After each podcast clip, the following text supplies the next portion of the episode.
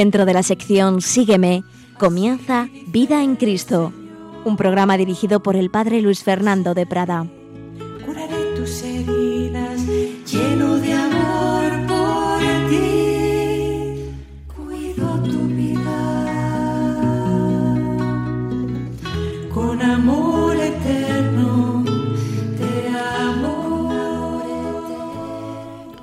Un cordialísimo saludo, queridos amigos, querida familia de Radio María.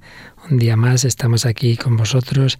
Estamos pidiendo al Señor su gracia para reflexionar sobre temas de vida espiritual, de cómo nuestra fe es para llevarla a la vida, de cómo esa vida espiritual debe estar basada en sólidos fundamentos, en la Sagrada Escritura, en la tradición, en el magisterio de la Iglesia, no tengamos, como diría Santa Teresa, devociones a bobas, devociones así porque sí, sino un verdadero fundamento. Es lo que pretendemos en este programa, en estas charlas, en estas reflexiones. Habíamos comenzado a hablar un poquito de lo que podemos llamar el acompañamiento espiritual, la dirección espiritual, en definitiva, de cómo nuestra vida espiritual está llamada, por un lado, a ser personal, a ser un trato personal, interpersonal, relación de cada uno de nosotros con Jesucristo, y eso es algo propio del cristianismo y muy bello, que Jesús tiene con cada uno de nosotros una relación íntima, una relación única que no tiene con otros. Pero por otro lado, como esa relación interpersonal se da dentro de una comunidad, el Señor no ha fundado una religión individualista, ha fundado una religión dentro de una familia que es la Iglesia y con mediaciones. Normalmente el Señor tiene, se comunica con nosotros pues a través de muchas mediaciones, así lo ha hecho en la historia de la salvación, lo cual no quita que tenga también ese trato, decimos, directo, absolutamente inmediato con cada uno de nosotros, pero por decirlo con ejemplos, pues la, el, mayor, la mayor comunicación con Cristo posible en esta tierra, que es la Sagrada Comunión, pues no cae del cielo. Tiene que haber no un ángel, sino un ángel alguna vez puede ser excepcional, pero normalmente es un hombre quien nos da la Sagrada Comunión. Y lo mismo decimos de los demás sacramentos, lo mismo decimos, la oración no es ahí estar a boba, sino pues normalmente partiendo de la palabra de Dios, palabra de Dios inspirada en la Escritura, con mediaciones de infinidad de, de autores inspirados, etcétera, etcétera, etcétera. Y todo ello para vivir en medio de la Iglesia. Por eso estábamos viendo algunos fundamentos bíblicos, teológicos, de esta dimensión, de esta doble dimensión, por un lado personal, eh, pero por otro lado comunitaria, y de cómo el Señor pues, nos habla a los hombres muchas veces a través de los mismos hombres. Lo habíamos visto en el Antiguo Testamento, Habíamos visto cómo el Señor tuvo que enviar a su profeta Natán para que David cayera en la cuenta del gran pecado que había cometido. Vimos ese texto tan bonito de Samuel, el niño Samuel, que oye la voz de Dios, eh, Samuel, Samuel, y él va pensando que le llama al sacerdote, Elí se dirige a él y es Elí el que dice, no, no, no, es el Señor el que te llama, tienes que, si vuelves a oír su voz, tienes que responder esto, lo otro. Hablamos también de algunos textos que nos hablan de, la conveniencia, del consejo del hombre piadoso. Sin consejo no hagas nada, dice Sirácida 32, 19. Vimos esos misteriosos personajes, los magos de Oriente, como por un lado Dios les da una señal, la estrella, pero por otro lado piden consejo, van al palacio de Herodes, escuchan lo que dicen los escribas. Después ya entrábamos en el Nuevo Testamento, veíamos la actuación pastoral de Jesús, cómo tiene una relación con los hombres en diversos círculos concéntricos, desde las enseñanzas generales a todo el pueblo, a miles de personas que le escuchaban, luego grupos de discípulos ya más reducidos, los 72, luego el grupo de los doce apóstoles y también trato individual. Recordábamos algunas escenas de ese trato individual, de ese diálogo personal de Jesús con la samaritana, con la adúltera, con el buen ladrón, con Nicodemo, con Zaqueo, etcétera trato personal con cada uno de nosotros, con el joven rico. Y nos habíamos detenido un poco en esa escena de Emaús, los discípulos de Emaús, dos hombres desanimados que podemos decir habían perdido la fe, que huyen de la iglesia, se marchan de Jerusalén, se van a esa finca de Maús y es el Señor el que se pone a caminar con ellos, el que quiere que le cuenten lo que llevan dentro, es una auténtica escena de lo que llamaríamos dirección espiritual, escuchar al desanimado y luego pues animarle desde la palabra de Dios, desde el ir interpretando su vida y lo que había ocurrido a la luz de esa palabra de Dios, interpretar la pasión, la cruz, desde las profecías eh, de lo que ya estaba anunciado, luego ese, ese llegar a Emaús y partir el pan, ese signo del, al menos como un recuerdo, un símbolo de la Eucaristía, y cómo estos hombres, antes desanimados, pues eh, su corazón vuelve a arder y su corazón se entusiasma cuando han reconocido al Señor y vuelven a Jerusalén.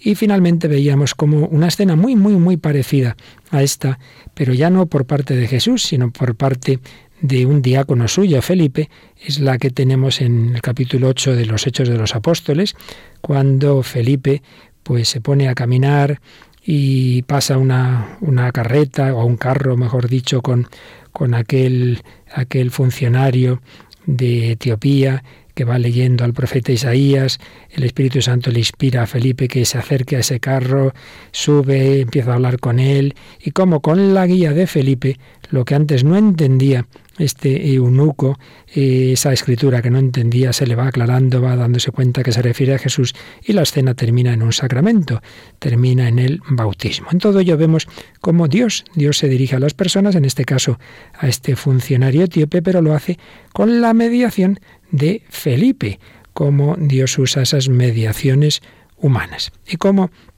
los apóstoles a los que el Señor envía a anunciar el Evangelio y ayudarnos a todos, pues también son esa mediación, son ese instrumento de Cristo para que los hombres nos relacionemos con Él. Realmente eso es la vida cristiana. Jesucristo, que está resucitado y vivo, Jesucristo glorioso, que vive en la Iglesia, a la que comunica el Espíritu Santo. Jesucristo quiere tener ese trato personal con nosotros, ciertamente respecto al Antiguo Testamento se acentúa mucho. En el Nuevo Testamento esa dimensión personal, la intimidad, el que me ame será amado de mi Padre y yo le amaré y me manifestaré a él, dice Jesús en Juan 14, 21. Pero por otro lado, esa dimensión personal, decimos, se da dentro del ámbito de la Iglesia, del ámbito comunitario. Y esto lo podemos ver en una escena bien conocida y bien importante para la historia no solo de la Iglesia, sino de la humanidad por la trascendencia del personaje. Me refiero a la conversión de Saulo en Pablo. Aquí podemos ver muy claramente también esa unión de lo personal y lo comunitario. Sabemos que Saulo iba a Damasco con la sana intención de, encarcelar a cristianos y, y de quitarlos de en medio, y de repente le rodeó una luz venida del cielo. Cayó en tierra y oyó una voz que le decía, Saulo, Saulo, ¿por qué me persigues? Él respondió, ¿quién eres, Señor? Y él, yo soy Jesús, a quien tú persigues. Pero levántate, entra en la ciudad y se te dirá lo que debes hacer. Fijaos que en primer lugar vemos una relación muy, muy personal de Jesús con Saulo. Le llama por su nombre, Saulo, Saulo, ¿por qué me persigues? ¿Y quién eres, quién eres tú, Señor? Yo soy Jesús, a quien tú persigues. Está claro que hay una relación interpersonal. Por un lado Jesús, ni más ni menos, Jesús el Señor, y por otro lado Saulo. Pero vamos a ver cómo la cosa no se queda en ese tú a tú de Saulo con Jesús, no se queda ahí, sino que vamos a ver enseguida cómo el Señor le reenvía a la iglesia. Saulo se levantó del suelo, y aunque tenía los ojos abiertos, no veía nada. Le llevaron de la mano y le hicieron entrar en Damasco. Había en Damasco un discípulo llamado Ananías. El Señor le dijo en una visión, Ananías. Él respondió, aquí estoy, Señor. Levántate y vete a la calle recta y pregunta en casa de Judas por uno de Tarso llamado Saulo. Ananías al principio se resiste un poco, pero en fin, el Señor le dice que no, que se fíe, que vaya para allá, porque le daba miedo a Ananías y dice, uy, si este venía aquí eh, a perseguirnos, tú tranquilo, fíjate de mí. Entonces fue Ananías entró en la casa, le impuso las manos y le dijo, Saulo, hermano, el Señor Jesús me ha enviado a ti, el que se te apareció en el camino por donde venías, para que recobres la vista y seas lleno del Espíritu Santo. Al instante cayeron de sus ojos unas como escamas, y recobró la vista. Se levantó y fue bautizado tomó alimento y recobró las fuerzas. Estuvo algunos días con los discípulos de Damasco y enseguida se puso a predicar a Jesús en las sinagogas. que él era el Hijo de Dios. Qué preciosidad de escena. Ese Saulo que perseguía al cristianismo se da cuenta de que está persiguiendo a Jesús. Yo soy Jesús a quien tú persigues. Jesús se le comunica con una auténtica experiencia, diríamos, mística, cambia su corazón, cambia su mente, cambia todo. Saulo se queda absolutamente desconcertado y como símbolo físico de ese desconcierto tiene esa ceguera. Pero fijaos que a partir de ahí el Señor ya no va a actuar de una manera tan directa como en esa primera luz, sino a través de la Iglesia. El Señor se le comunica a un discípulo, a Ananías, envía a Ananías a Saulo, ya no va a ser directamente Jesús, sino a través de Ananías que le dice, Saulo, el Señor me ha enviado a ti, el Señor me ha enviado a ti para que recobres la vista y seas lleno del Espíritu Santo. Y en efecto, pues eh, se le va a quitar las escamas, recobra la vista y recibe el Espíritu Santo porque va a ser bautizado. Cuando a veces se contrapone, dice, bueno, Pedro sí representa pues la, actuación, digamos, institucional a través de la Iglesia. Saulo es, es el, Espíritu, el Espíritu, sí, sí, el Espíritu, pero el Espíritu a través de la Iglesia, porque Saulo entra en la Iglesia, es bautizado y todo lo demás que vendrá después y como luego irá a conocer a Pedro y, irá a ver si lo que está haciendo y diciendo realmente está en comunión eh, con los apóstoles. El Señor eh, reenvía a Pablo a la iglesia. Y luego, si ya nos fijamos en, el apostolado de, San Pablo, del gran apóstol de los gentiles, veremos que de una manera semejante a la de Jesús tendrá grandes discursos generales, va a hablar así a grandes grupos, pero también va a tener un trato personal va a ser mediación de Cristo, va a hacer una especie de dirección espiritual con cada persona que con la que tenga ocasión de hacerlo. Esto aparece en diversos lugares de sus cartas, muchas veces cartas muy personales. Fijaos, por ejemplo, en la primera de Tesalonicenses, capítulo 2, del 7 al 12, dice: Aunque pudimos imponer nuestra autoridad por ser apóstoles de Cristo, nos mostramos amables con vosotros, como una madre cuida con cariño de sus hijos. El apostolado no simplemente es un profesor que enseña desde su cátedra, no, no, es una pedagogía personalizada, es un cariño, es ayudar a esa persona. Ya decíamos que el primer director espiritual, los primeros directores espirituales tienen que ser los padres respecto de sus hijos, pero lo mismo pues los catequistas, los sacerdotes, como una madre cuida con cariño de sus hijos, ir formando a las personas, irlas ayudando, irlas introduciendo en la vida de oración. De esta manera, amándoos a vosotros, queríamos daros no solo el Evangelio de Dios, sino incluso nuestro propio ser, porque habíais llegado a sernos muy queridos. Aquí vemos también que el apostolado, la evangelización no simplemente es vender un producto, no es convencer de algo, sino que hay una obra de auténtico amor. Uno ha descubierto el tesoro que es Cristo y entonces por amor a los demás se lo quiere comunicar y se lo comunica no simplemente con sus palabras o porque es muy competente explicando las cosas, sino ante todo con su vida. San Pablo se daba a sí mismo, más que sus palabras y sus discursos, se entregaba a sí mismo. Sigue diciendo, como un padre a sus hijos, lo sabéis bien, os exhortábamos a cada uno de vosotros y alentábamos, conjurándoos a que vivieseis de una manera digna de Dios, que os ha llamado a su reino y gloria. Así pues, una exhortación, un aliento personal a cada uno de vosotros, no solo ese discurso general. El, apóstol, el, el que es instrumento de Cristo, tiene conciencia de que toda su persona tiene que reflejar a Jesús, incluso con, con un corazón mm, paterno, incluso materno. Fijaos lo que dice San Pablo en Gálatas 4:19. Hijos míos, por quienes sufro de nuevo dolores de parto, hasta ver a Cristo formado en vosotros. Por quienes sufro dolores de parto, hasta ver a Cristo formado en vosotros. El evangelizador da luz, da luz. Naturalmente es el Señor a través de él, porque cómo vamos a dar nosotros la vida divina.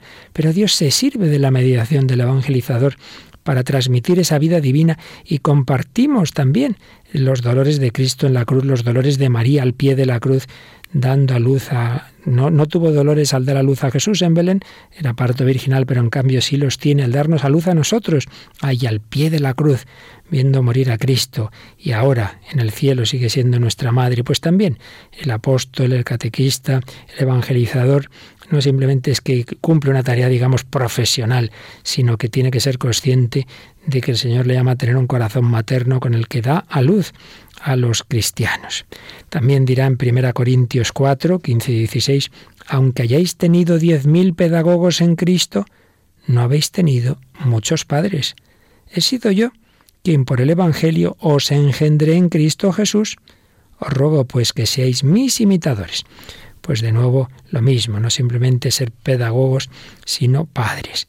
Y en el discurso en el que se despide de los presbíteros de Éfeso, realmente conmovedor, vale la pena releerlo con calma, en el capítulo 20 de los Hechos de los Apóstoles, les dice, acordaos que durante tres años no he cesado de amonestaros día y noche con lágrimas a cada uno de vosotros.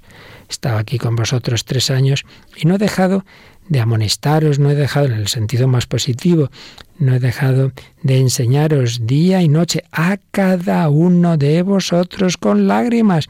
Pues ese, es el trato personal, eso es lo que llamamos dirección espiritual, acompañamiento espiritual, guía, bueno, llamarlo como queráis, pero en definitiva es una mediación personalizada de la doctrina y la vida de Cristo a cada uno. Y así hacemos presente al buen pastor, el buen pastor que da la vida por sus ovejas, que llama a cada oveja por su nombre. La dirección espiritual es personalizar esas orientaciones generales que nos da la Iglesia en sus documentos o esa homilía que hace el sacerdote a los centenares de personas que están en la parroquia, pero ahora esto se personaliza en ti y en ti. Ahora te doy a ti el consejo que creo que a ti en particular te viene bien. El buen pastor habla cada uno en la oración, pero también nos habla cada uno a través de los pastores que él ha escogido. Vamos a darle gracias y vamos a pedirle que también nosotros sepamos eh, acoger sus enseñanzas, su guía a través de los pastores que él nos envía, que no menospreciemos esas mediaciones que el Señor quiere para nosotros.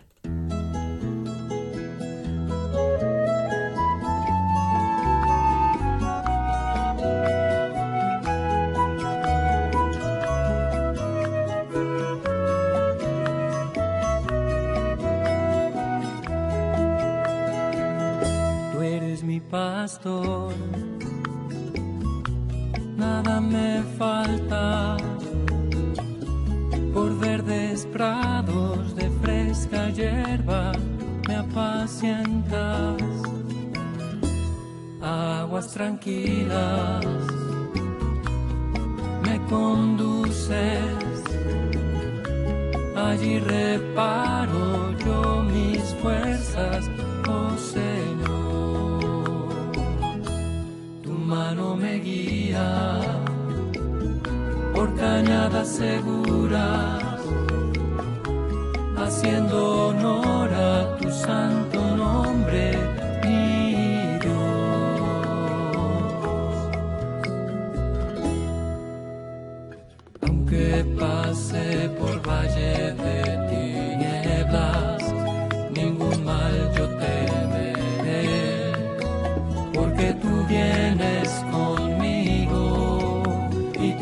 y tu callado me sosiegan, oh Señor.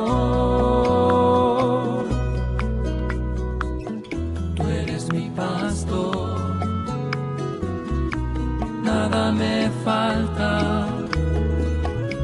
Preparas ante mí una mesa de delicias y unges con óleo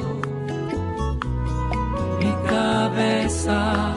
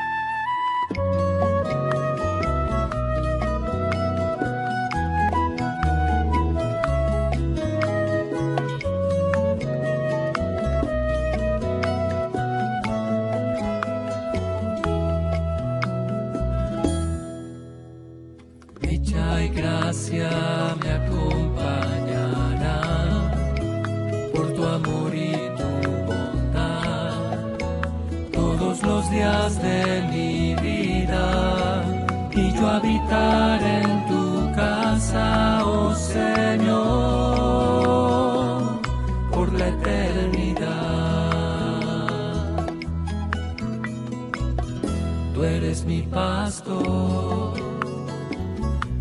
nada me faltará. Tú eres mi pastor, Señor Jesús pero Jesús, mi buen pastor, me cuida también a través de esos pastores que Él me envía, de esas personas que ha puesto, de esos familiares, de ese sacerdote, de ese catequista, de ese ojalá director espiritual que me cuida, que me va ayudando, que me va guiando. Pues bien, podemos reflexionar un poquito sobre estos datos de fondo. Estamos haciendo unos acercamientos a aspectos teológicos que tienen que ver, en mayor o menor medida, tienen que ver con esa realidad que llamamos dirección espiritual. Por supuesto, siempre el último fundamento de todo en la Iglesia es la Santísima Trinidad. Ahí vemos cómo se une lo, podemos decir, lo personal y lo comunitario. Lo personal, tres personas, cada una es distinta. El Padre no es el Hijo, el Padre y el Hijo no son el Espíritu Santo, pero a la vez son un solo Dios. Y cómo hay un diálogo eterno en, esas, en esa Trinidad entre esas tres divinas personas que han creado al hombre a su imagen y semejanza y que han dicho no es bueno que el hombre esté solo. El hombre ha sido creado para la comunión interpersonal. El hombre ha sido creado como un ser social. Y esa naturaleza social del hombre tiene una serie de, implicaciones. No aprendemos por ciencia infusa, necesito aprender todo. Jesús tuvo que aprender a hablar pues de la Virgen, de San José, necesitamos aprender unos de otros. El arte también, pues normalmente uno no nace artista así porque sí, tiene siempre la mediación de alguien o, hace una, carrera necesita unos profesores. Eh, hay unas mediaciones eh, que son básicamente imprescindibles para casi todo en esta vida. Y es lo normal que, nos dejemos ayudar por los expertos en medicina, en, en, en, el derecho, en lo que sea. Pero el pecado nos ha hecho a todos muy soberbios, muy autosuficientes. El pecado rompe la comunión del hombre con Dios y con los demás. Es raíz de, soberbia y de, de, autosuficiencia. Yo porque tengo que preguntar a los demás, porque tiene otro que guiarme a mí. Nos cuesta, nos cuesta, nos gusta mucho eso de la autonomía personal. Y sin embargo, para reparar el pecado, el Hijo de Dios ha entrado en la tierra, se ha hecho hombre por ese camino de humildad. El verbo, la palabra, se hace carne, Cristo se une a todo hombre y quiere formar con cada uno y con todos su cuerpo místico, estableciendo con cada uno de nosotros relaciones personales, por la inhabitación, por la Eucaristía. No nos olvidemos tampoco de que en, esa, en ese cuerpo místico que el Señor ha formado tiene un papel fundamental la Virgen María. Hay una mediación materna de María. La hay en la obra redentora como tal, María colabora con Cristo en la redención, y la hay en la aplicación de las gracias obtenidas por Cristo a cada uno de nosotros a lo largo de la historia. María interviene también ahí, es madre de la Iglesia. Todo ello nos lleva a esa dimensión eclesial de la vida espiritual es el Espíritu Santo. De ahí viene vida espiritual, viene de Espíritu Santo. Pero la acción del Espíritu Santo no acontece ahí en el aire, acontece en el misterio de la Iglesia. La encarnación es ley de la economía del Nuevo Testamento. Y la vida espiritual incluye esencialmente una asociación a la Iglesia, o mejor dicho, a Jesucristo en la Iglesia. Nos incorpora a Cristo por el Espíritu en la Iglesia. Esa vinculación filial a la iglesia no es un puro medio extrínseco para luego, bueno, yo tengo que entrar en la iglesia porque así es como tengo una relación directa con el Señor. Si no entro en la iglesia, claro, no comulgo, pero como si fuera, bueno, pues una cosa, un medio ahí extrínseco. No, no, no. Es que el Señor quiere que tengamos vínculos, no solo directos con Él, sino vínculos comunitarios, vínculos con la iglesia, vínculos con los hermanos. San Juan Crisóstomo dirá, nuestra escuela es celeste y superior ya que tal es su dignidad que no aprendemos nada de los hombres, sino de Dios por los hombres. Aprendemos de Dios, pero a través de los hombres. De los hombres que están en el cielo, los santos que interceden por nosotros, la iglesia militante, la iglesia purgante, que está en el purgatorio, y la iglesia militante. Eh, importancia por ello de los santos, de, de acudir a ellos, de leer sus vidas, pero también de dejarnos ayudar aquí y por los miembros de la Iglesia militante. Y en bien, en todo este contexto, en todos estos rasgos teológicos que brevísimamente hemos simplemente sugerido, es donde hay que enmarcar este ministerio de la dirección espiritual. Ministerio eclesial. Claro que Jesucristo es el único verdadero maestro. Claro que el Padre Celestial es el único verdadero Padre. No llaméis Padre más que al del cielo. Ya sabemos que con mayúsculas solo el Padre Celestial, solo Jesucristo el único maestro. Ya lo sabemos. Pero Él da a participar esa paternidad a los padres terrenos y a los padres espirituales.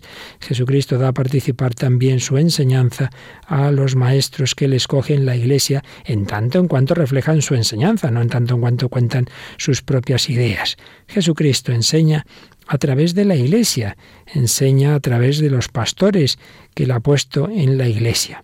Jesús no quiso que sus discípulos quedasen huérfanos, no solo porque nos iba a dar el Espíritu Santo, sino porque nos iba a cuidar también a través de los propios miembros de la Iglesia. Por eso, nadie debe extrañarse, escribe un gran tratadista sobre la dirección espiritual, el padre Luis María Mendizábal, nadie debe extrañarse de la solicitud materna de la Iglesia que se ejercita principalmente a través de la dirección educacional de sus ministros. También en el orden espiritual, es fatal la falta de cariño materno. Cuando a un niño le falta, le falta el cariño materno se nota en el orden humano, pues también en el orden espiritual. No pocos están raquíticos en la vida espiritual porque nadie les enseñó con cariño a dar los primeros pasos, mientras no faltaban quienes les atemorizaban con discursos generales. También señala cómo en el fondo la dirección ministerial es esto, Jesucristo resucitado, vivo, que por su Espíritu vive en la Iglesia y en ella se acerca a cada uno. Si en alguna parte Cristo llama a los suyos por su nombre, lo hace en la dirección espiritual. Qué bellas ideas. Hay personas que a lo mejor han oído eso, discursos generales, homilías, a veces un poco de temor, y cuidado, que si no hacéis esto, no hacéis lo otro, pero no han tenido ese trato personal con un sacerdote, con algún ministro de la Iglesia, que con cariño, con paciencia les ha eh, mostrado ese amor de Dios, esa paciencia de Jesucristo, esa su misericordia, ese decirles a la vez lo que hay que hacer, pero con, con esa paciencia que Jesús tenía con sus apóstoles. Y también concluye el padre Mendizábal, aunque la entrevista direccional no sea en sí un sacramento, está claro que esa entrevista propia de la dirección espiritual no es un sacramento, pero sí puede llamarse momento privilegiado y fuerte del sacramento primordial que es la Iglesia, en cuanto misterio de Cristo glorioso en ella.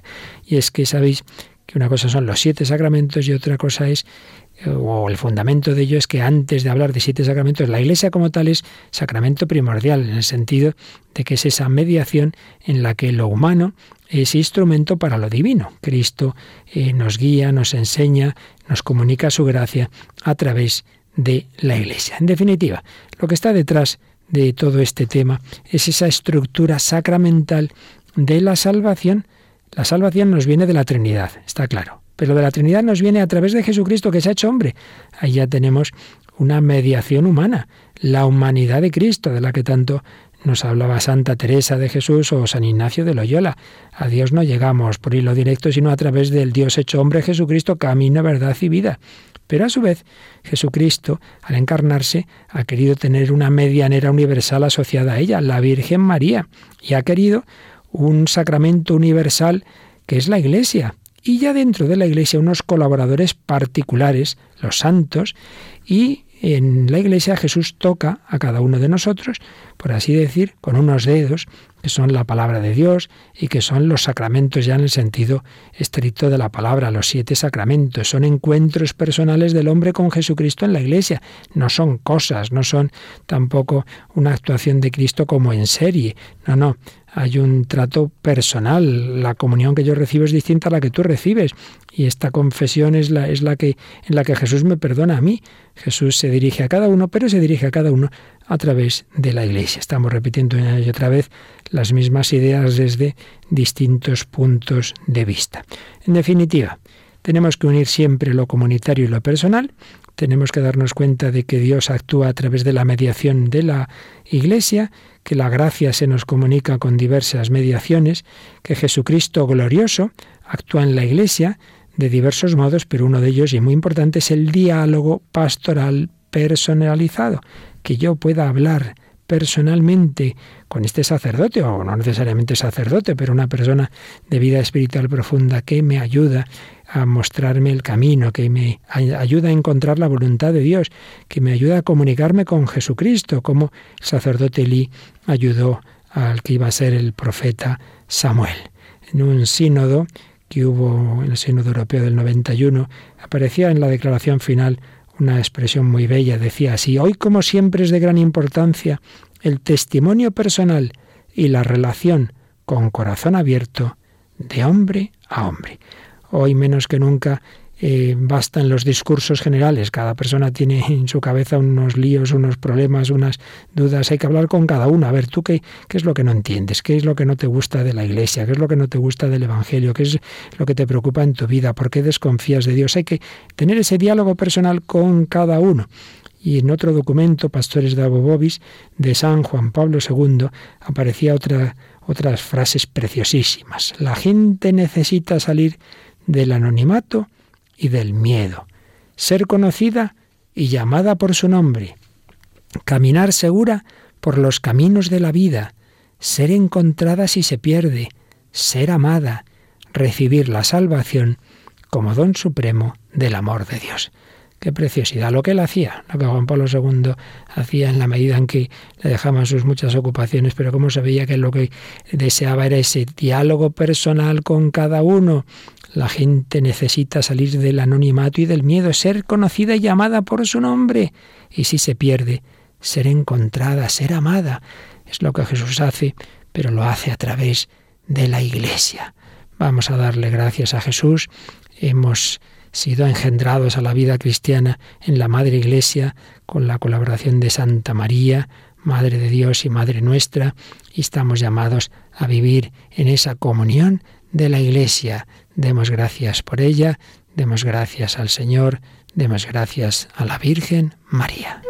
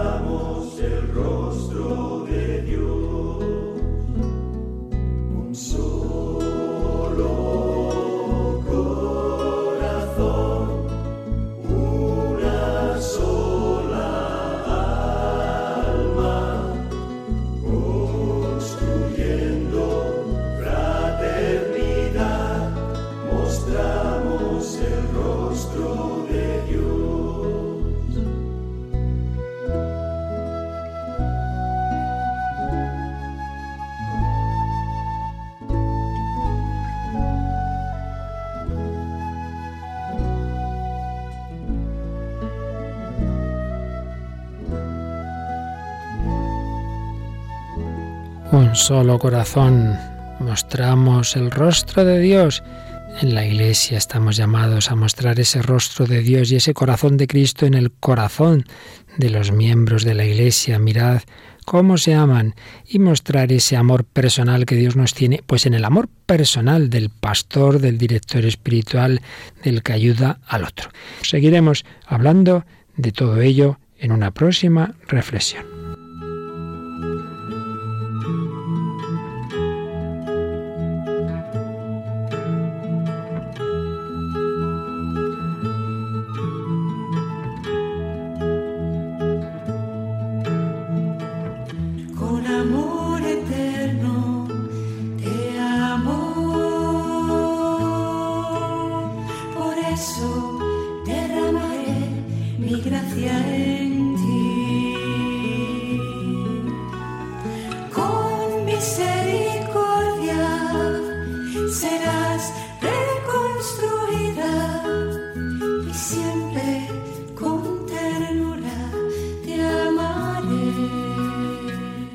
Has escuchado en Radio María, dentro de la sección Sígueme, Vida en Cristo, un programa dirigido por el Padre Luis Fernando de Prada.